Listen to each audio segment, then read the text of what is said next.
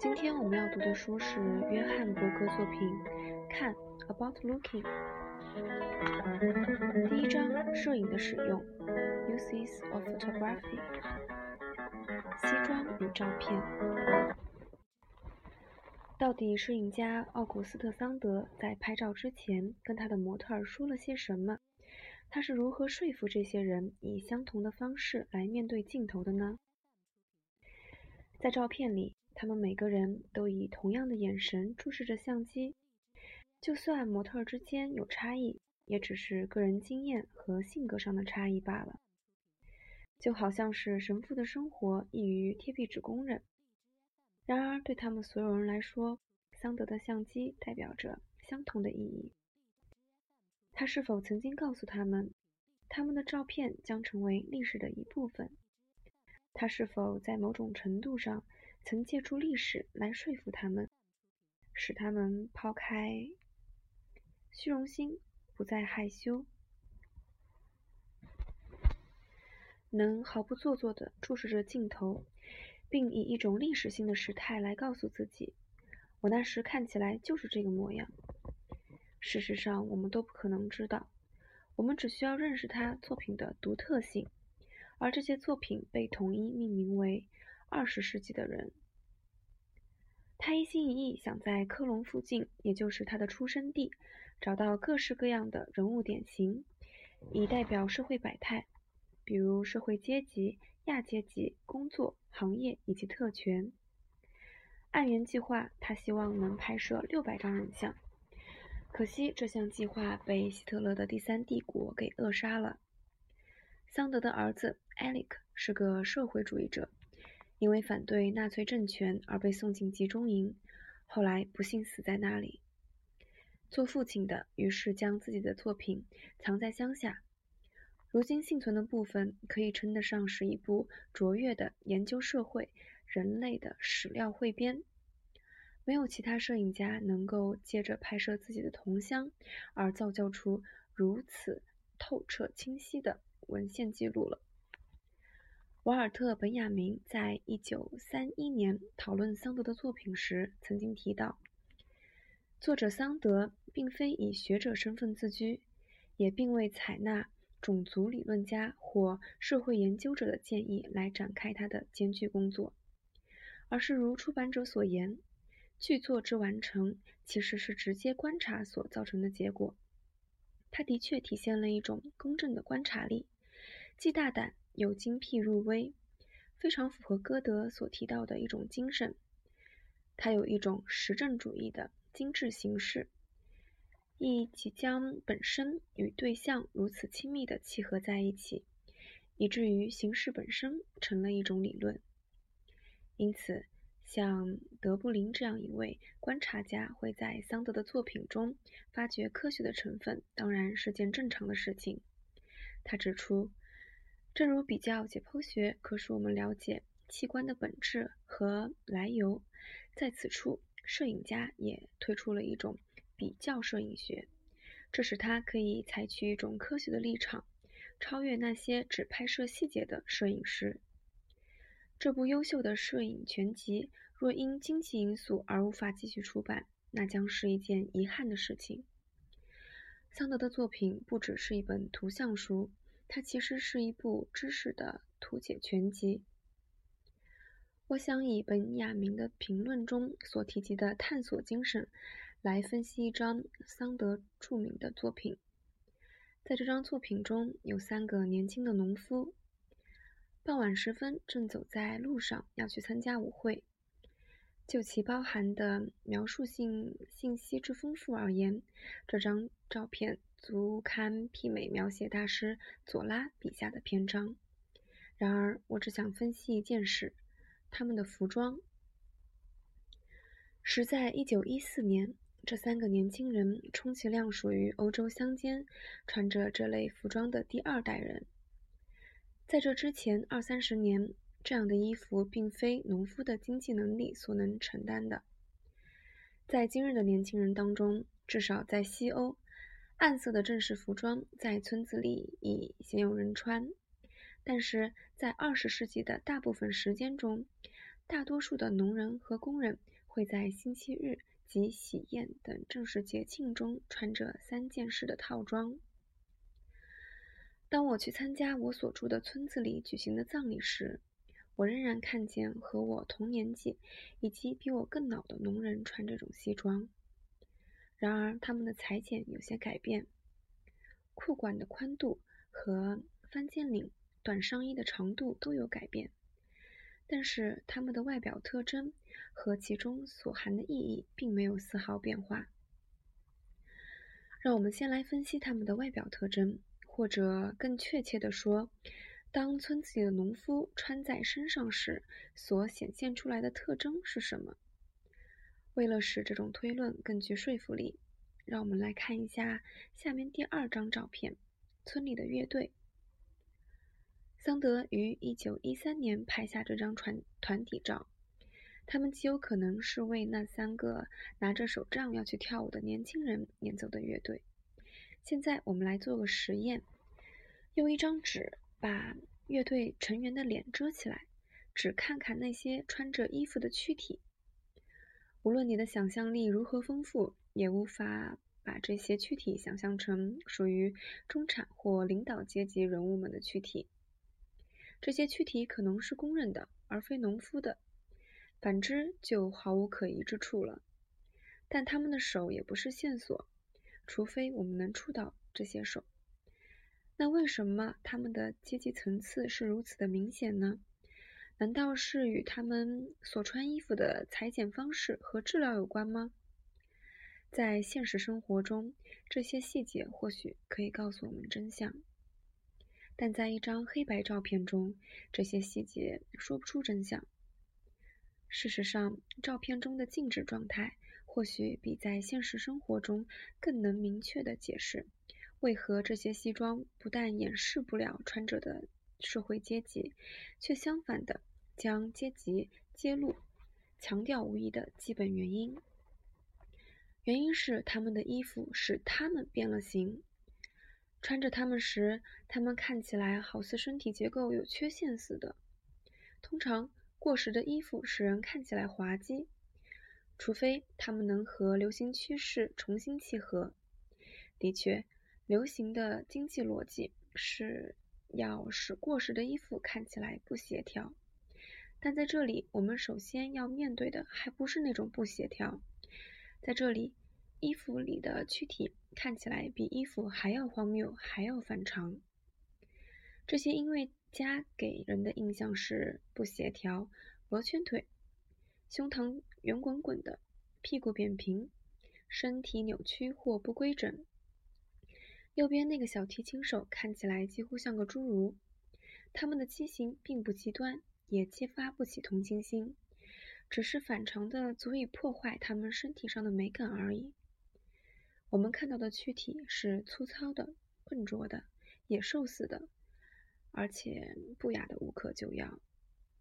现在我们从另一方面来做这个实验：遮住乐队成员的身体，只露出脸来。这都是乡下人的脸，没有人会认为这是律师或者总经理的脸。他们只是五个村里来的，喜欢演奏，而且自是可以胜任演奏的五个男人而已。只要看这些脸，我们就可以想象出他们的躯体应该是什么样子的。然而，我们所想的和我们刚刚所看见的是有相当程度的不同。在想象中，我们所见到的他们，正如他们不在家时，他们父母所记得他们的形象。我们还原了他们本来的样貌和原有的尊严。为了更清楚地说明这个观点，让我们来看另外一张照片。在这里，衣服的剪裁非但没有扭曲，反而维护了穿者的身份以及天生的威严。我故意选了一张看起来过时的。可轻易的当成嘲讽材料的桑德作品，一张摄于一九三一年四个新教传教士的照片。虽然这张照片，嗯，有些奇异，我们也根本不必要把脸遮起来做实验。很明显，在这里，西装的确确认并提高了穿着的外表身份。衣服所传达的讯息和脸部衣服下方的躯体所传达的一样。衣服、履历、社会阶层和功能在此照片中全部相吻合。现在，让我们回头再看那三个要去跳舞的人，他们的手看起来太大，身体太瘦，脚太短。我们可以用遮脸的方式来做试验，所得的结果和乐队那张一样。他们只能戴适合他们的帽子。这又表示什么呢？只是表示农人不会买衣服，也不会穿衣吗？并不是的。重点在于，这照片是显示。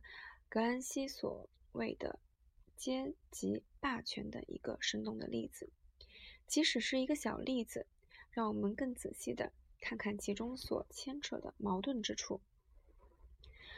大部分的农夫如果没有营养不良，都长得壮，而且四肢发达。四肢发达是因为他们做的是各种耗费体力的工作。若要列出他们肢体上的特征，那就太容易了。例如大手，那是由于他们自早年起就用手来工作；宽肩膀，由于他们有扛东西的习惯等等。虽然事实上变化和例外也存在，但我们仍可以说，大部分的农人，男的和女的，身上皆带有一种特有的肢体语言。这种肢体节奏感与他们每天投入工作时所必须付出的体力和劳动有直接关系，而且通常反映在典型的肢体动作和姿势上。它是一种无声无息的节奏感，却不一定是慢动作。最切切的例子是割草或锯木板的传统动作。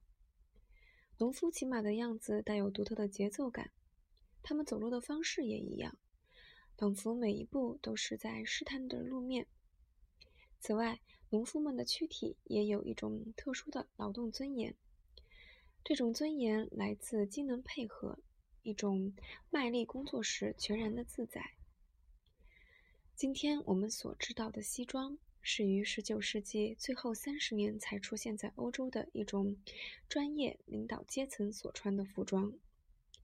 西装几乎成为一种制服。是第一种用来为纯粹是坐着的权势领导阶层所设计的服装。西装象征着行政官员和议会的权势。基本上，这种服装是为演说与计算时所做的动作而设计的。较之于从前的上流社会阶层服装，上述演说与计算的动作和骑马、打猎。跳舞、决斗的动作还是有着明显的差异。西装是为英国的绅士推出的装束，这些绅士外表严谨，其中蕴含着一种新的成规。这种服装不利于大的动作，时常会因为穿着不恰当的动作而被弄乱变丑。俗话说：“马流汗，男人也流汗，女人却神采奕奕的发光。”在世纪交汇之初，特别是第一次世界大战之后，西装渐渐地被大量制作，用来回应城市和农村的大量需求。物性的矛盾是明显可见的：要出力才快活的身体，习惯于大动作的身体，需要宽松的服装；而西装的设计却是将足不出户的、坐坐停停的、不用出力的状态理想化了。不过，我并没有提倡回归传统的农夫服装服装的意思。这种回归传统，常带有逃避现实的意味，因为这些服装作为资本的形式，已经流传了好几十代。在今日世界里，每一个角落都在市场行销的掌控下，回归的想法是过时的。无论如何，我们可以注意到。传统农夫的工作服或正式服装是如何的尊重穿衣者个别的身体特性？这些服装通常是宽松的，该紧的地方才紧，好让他们自由的活动。他们和定做的衣服正好相反。定做的衣服是随着坐着不动的那些人理想的身形而剪裁的。然而，没有人逼农夫去买西装，而那三个上路要去跳舞的男人，显然为自己身上所穿的西装而感到骄傲。他们神气的很呢。这也正是为什么西装可以成为典型的、容易辨识的阶级霸权的象征。乡下人被劝说去嗯买西装，城里的人则以不同的方式，可能是通过广告、图片、新式的大众传播、售货员的推荐，或是因为看见别人穿着，甚至是因为看到衣着新颖的旅游者，都有可能。此外，也可能因为顺应政治发展和政府的中央体制，例如，在一九零零年的万国博览会上，法国所有的市长都是第一次被邀请到巴黎参加宴会。他们大部分是乡村社区的农人出身，几乎有三万人赴宴。而在这种场合中，大多数的参加者自然穿着西装。工人阶级则将统治他们的阶级的某些标准转化成他们自己的。农人们在这一点上的想法比工人还要简单单纯些。这里所指的标准是优雅的行为和裁缝上的技巧。同时，他们接受这些标标准，认同并遵循这些与他们的传统或日常经验完全无关的标准。使他们在比他们高阶层的人面前被认为是次等人，是笨拙且粗野的。事实上，可以说他们屈从于文化霸权。或许我们可以这样假设：那三个男人到达舞会现场，在喝了一两瓶啤酒、欣赏女人之后，他们也许会脱下外套，拿掉领带，或许只戴着帽子跳舞，跳到天亮或工作之前。一九七九年。